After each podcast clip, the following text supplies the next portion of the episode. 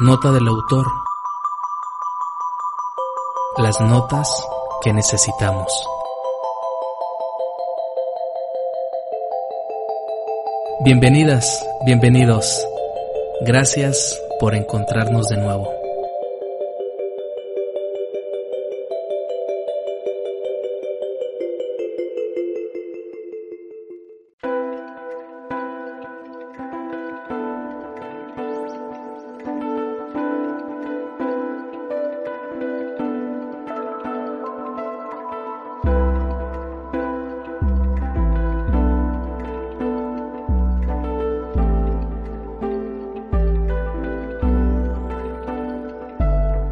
Mensaje en la botella, una metáfora para comprender que tenemos que ir en busca del conocimiento de los libros.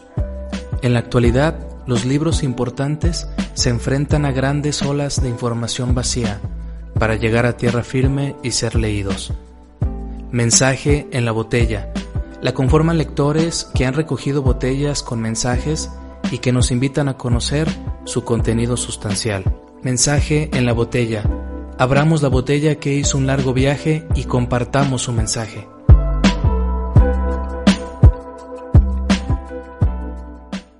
¿Cómo están mis amigos y amigas de Club de Lectura Mundial Mensaje en la Botella?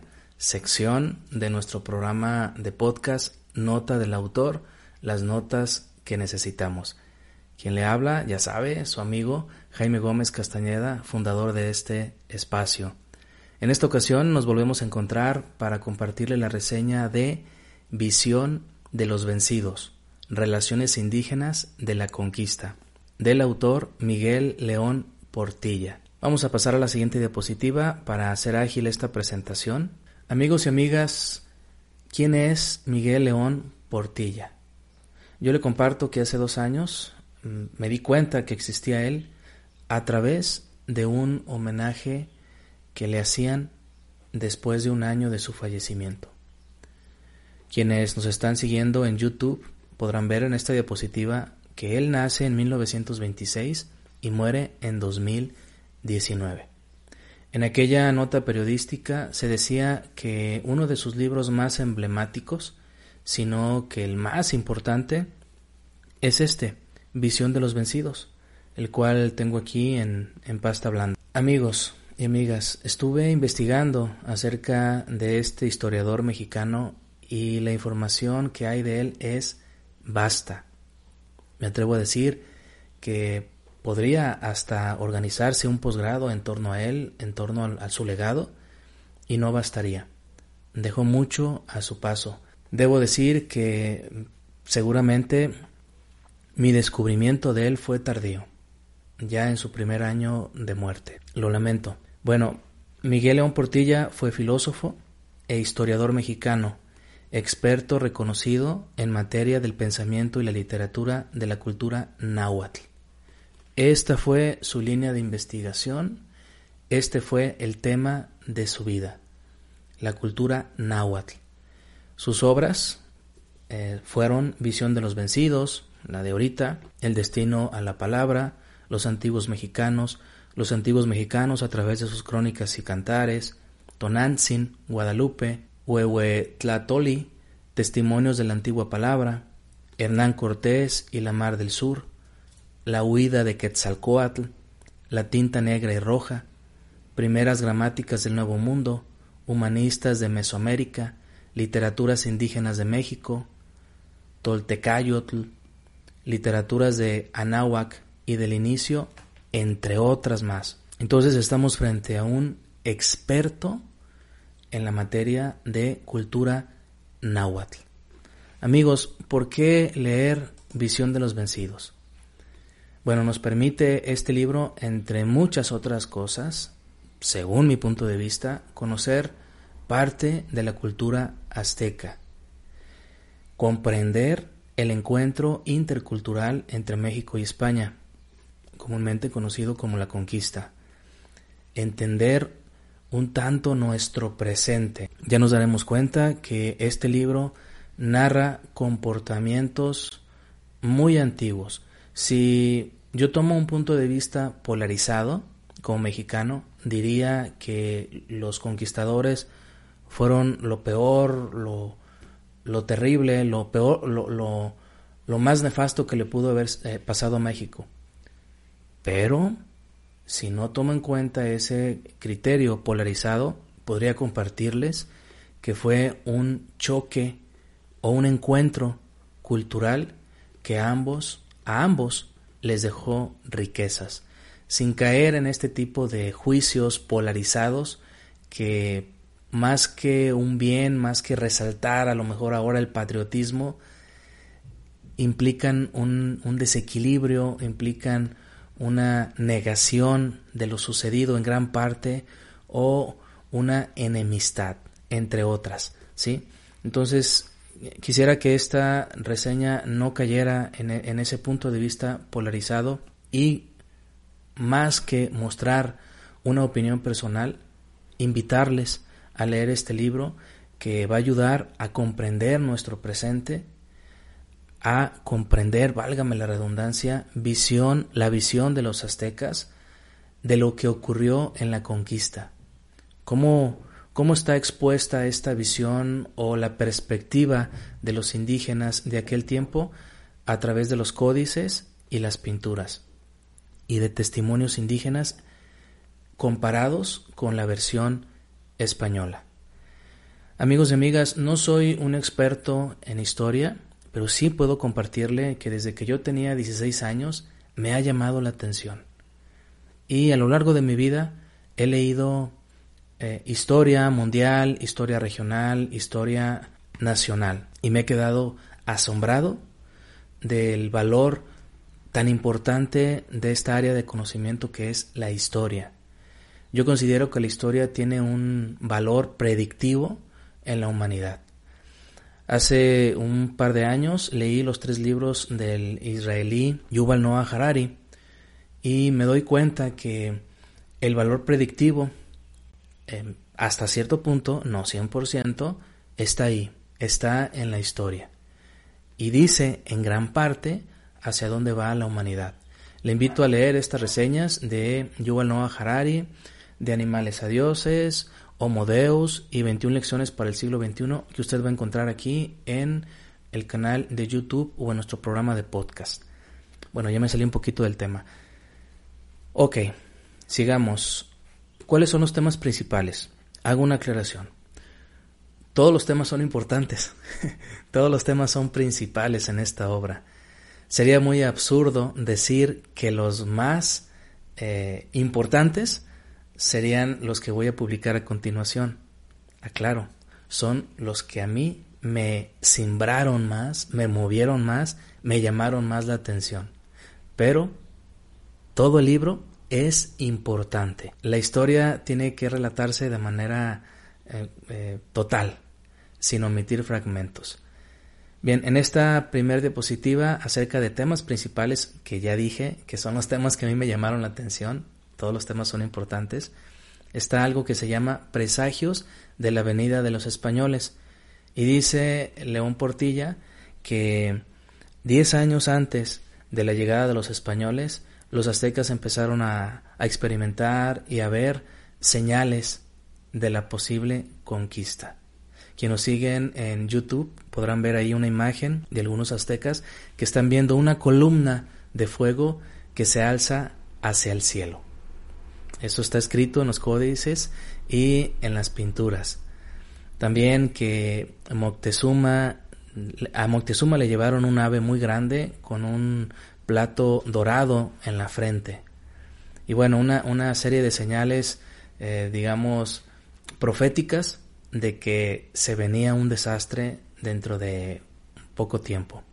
Ese era el pensamiento de los aztecas. Resalta en esta parte algo muy interesante que yo descubrí que uno de los presagios fue que una mujer caminaba por las calles y gritaba, ay, mis hijos, ¿qué va a pasar con ustedes? Esto ya se terminó, ¿a dónde los voy a llevar? Y León Portilla dice que se puede considerar como el antecedente de esta leyenda de la Llorona. A mí me llamó mucho la atención. Otros temas interesantes para mí fueron las primeras noticias de la llegada de los españoles, como eh, Motecuzoma, así tal cual se, se, dice en el libro, ahora lo identificamos como Moctezuma. Este emperador azteca mandaba emisarios para recibirlos, para presentarles ofrendas y para saber quiénes eran esos personajes que habían llegado a su territorio. También se habla de la actitud psicológica de Moctezuma, un emperador movido por esta noticia y temeroso, llevando ofrendas, presentando sacrificios a los españoles con tal de llevar, como decimos aquí en México, la fiesta en paz. En ningún momento aquí en, en, el libro se habla de una actitud guerrera de Moctezuma y de aventarle todas las tropas a los españoles y derrocarlos, sino más bien fue movido, como ya lo decía anteriormente, psicológicamente. Bueno, otro tema es los españoles se ponen en marcha, llegan a Tlaxcala y Cholula. Y es aquí donde los españoles pues se hacen de aliados a los tlaxcaltecas porque ellos eran una comunidad que estaba en contra de los aztecas.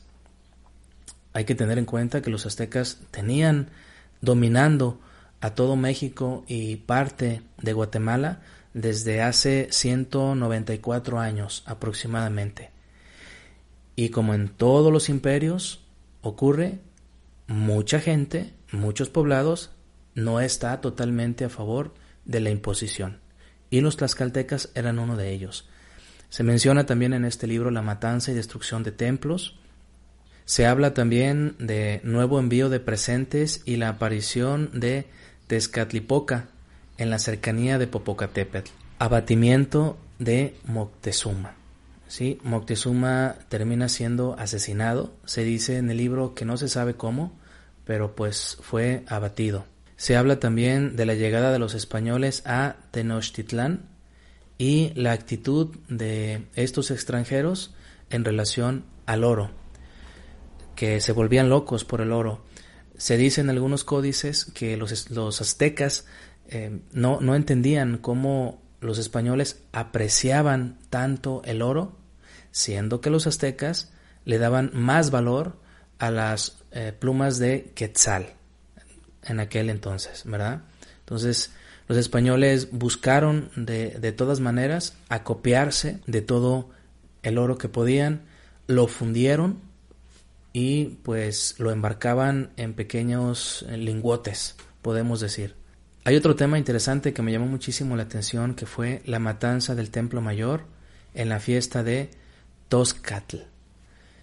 Se narra pues cómo eh, españoles dirigidos por Alvarado tomaron el templo mayor, cerraron las puertas, o sea, se pusieron en las puertas, bloquearon las puertas, digámoslo así, y asesinaron a todas las personas que estaban en esta festividad. Fue un evento impresionante que, según la historia, pues molestó drásticamente a Cortés.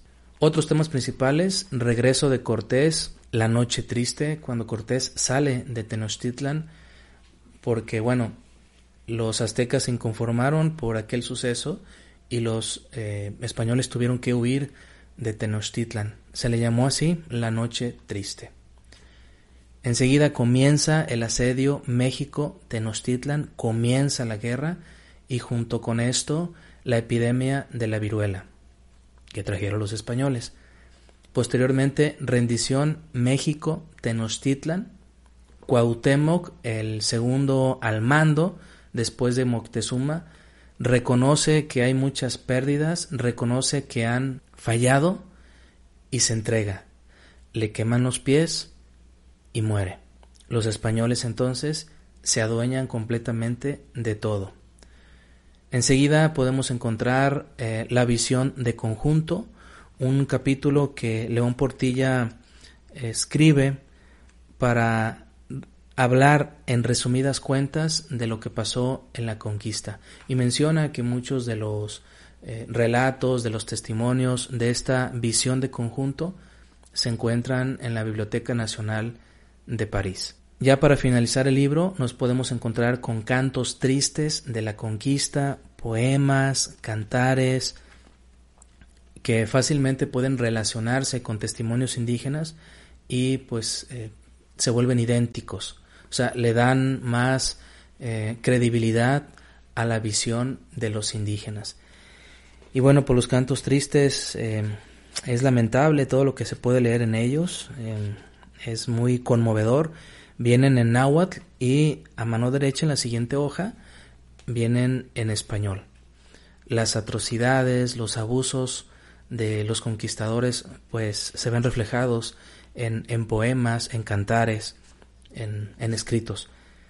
Lo que siguió después de la conquista pues sin hablar de manera polarizada, negativa de los españoles, lo que se da en todos los imperios, lo que se da en la mayoría, bueno, creo que en todos, es la imposición, altos impuestos, la adjudicación de tierras, los abusos de poder, los acosos. Aquí se mencionan varios acosos de gente religiosa hacia indígenas, ¿sí?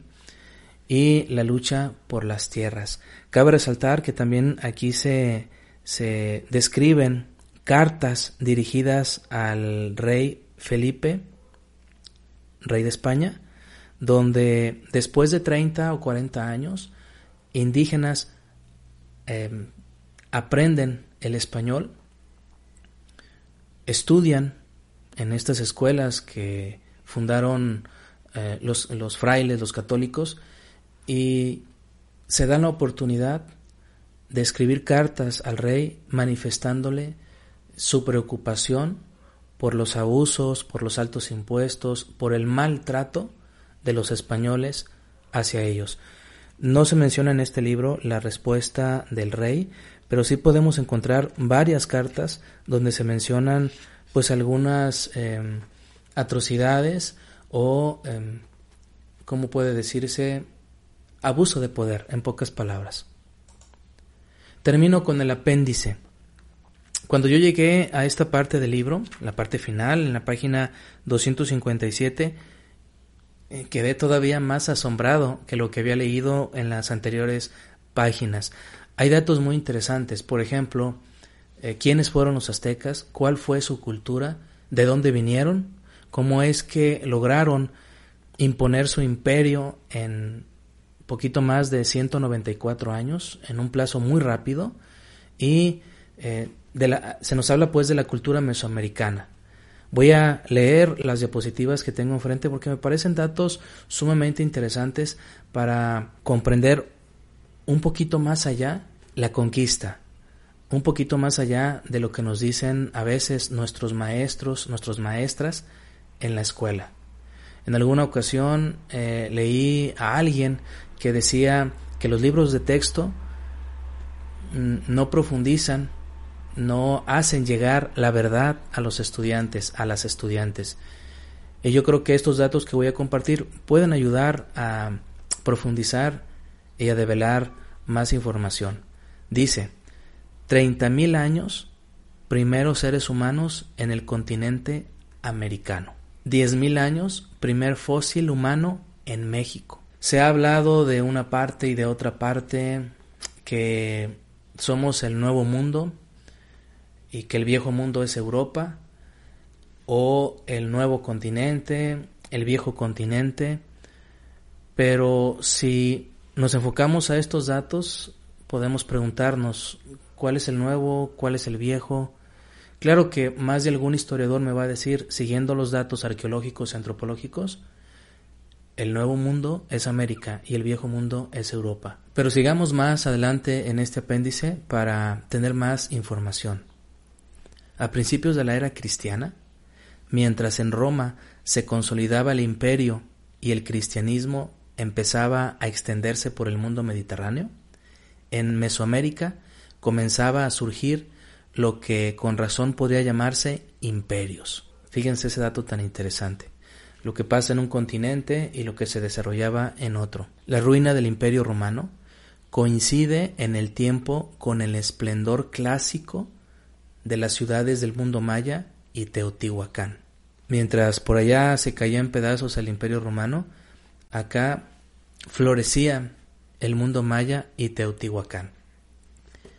Y ya en la historia nos hemos dado cuenta el legado astronómico inmenso en conocimientos que dejó la cultura maya. Por razones en gran parte desconocidas, hacia los siglos 8 y 9, los grandes centros rituales de Teotihuacán y del mundo maya comenzaron a decaer y fueron al fin abandonados.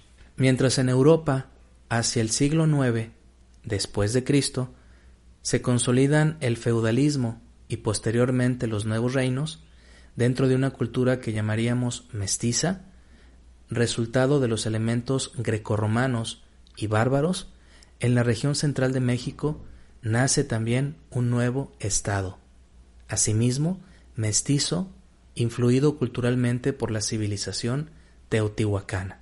Como en cada continente aparece la historia, ya escrita por culturas, culturas eh, milenarias muy interesantes. Los mayas iniciaron un renacimiento cultural, el cual fue influido por los toltecas. A mediados del siglo XIII penetró en el Valle de México el último de los muchos pueblos nómadas que habían llegado del norte. Al pasar cerca de las ciudades-estado, donde ya florecía la cultura, se les rechazaba con violencia como forasteros indeseables. Es cierto que hablaban la misma lengua que los antiguos toltecas, pero carecían de buena parte de su cultura.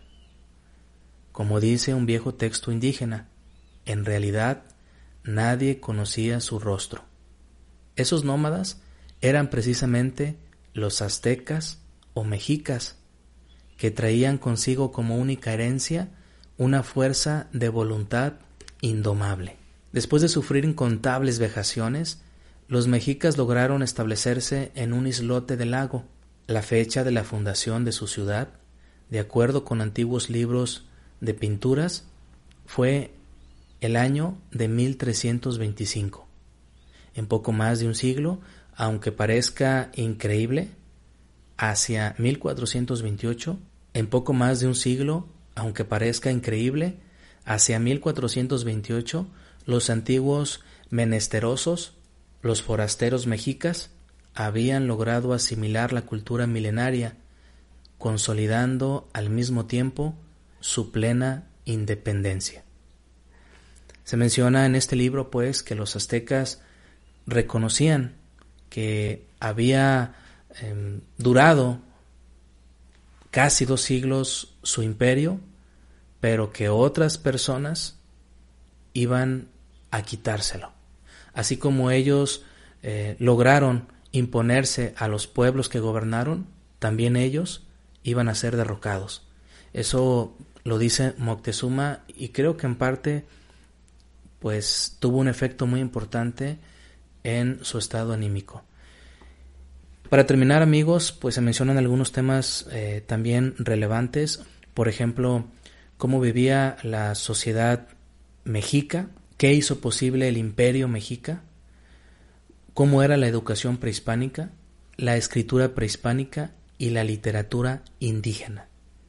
Y amigos y amigas, nos vamos a sorprender de esa cultura que en gran parte fue destruida, devastada por los españoles de aquel tiempo. ¿Sí? Bien, pues es lo que hacen los imperios. No puedo eh, poner en un altar, no puedo eh, hablar totalmente bien de los aztecas porque también fueron unos bárbaros.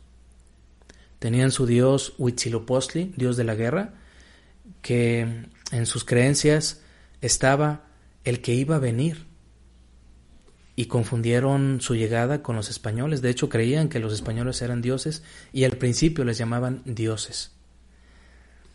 Tenían su cosmovisión, tenían su religión, eh, tenían sus creencias, pero al fin de cuentas fueron un imperio eh, que logró también desigualdad y desequilibrio en su tiempo. Los españoles pues venían con una actitud imperialista, de conquista, como era de esperar en aquellos tiempos. El mundo em, emprendió una guerra de conquistas, de acopiarse de territorio, y era hasta cierto punto pues normal, era lo que había en aquel tiempo. Ahora estamos en 2022. Creo que es importante leer este tipo de historia para comprender un tanto nuestro presente y no tener un, considero, como lo dije al principio, no adquirir un pensamiento polarizado. Yo me quedo con la idea de que el Homo sapiens, llámesele azteca, llámesele español, llámesele tolteca, llámele como usted quiera, sigue siendo el mismo. ¿Sí? Bárbaro, territorial, amenazante, agresivo, pero también amoroso, sensible, protector, que vive en comunidad o trata de vivir en comunidad, creativo, inteligente, intelectual, letrado, creyente. Se va a encontrar en este texto que lo que ocurrió en aquel tiempo se parece mucho a lo que ocurre hoy en nuestros días, o a lo que está ocurriendo hoy en nuestros días en el que llamamos viejo continente. Bien, específicamente con Rusia eh, y Ucrania, más en concreto con Rusia, uno de los, uno de los países que no ha superado algunas, em, algunas fallas en el, del comportamiento humano. Amigas y amigos, les invito a visitar mi blog Jaime Gómez Castaneda, a seguir viendo estas reseñas en mi canal de YouTube o escucharlas en el podcast Nota del Autor, las notas que necesitamos. Le mando un abrazo afectuoso y sigámonos cuidando, por favor. Hagamos de este mundo un mundo de lectores. Hasta la próxima.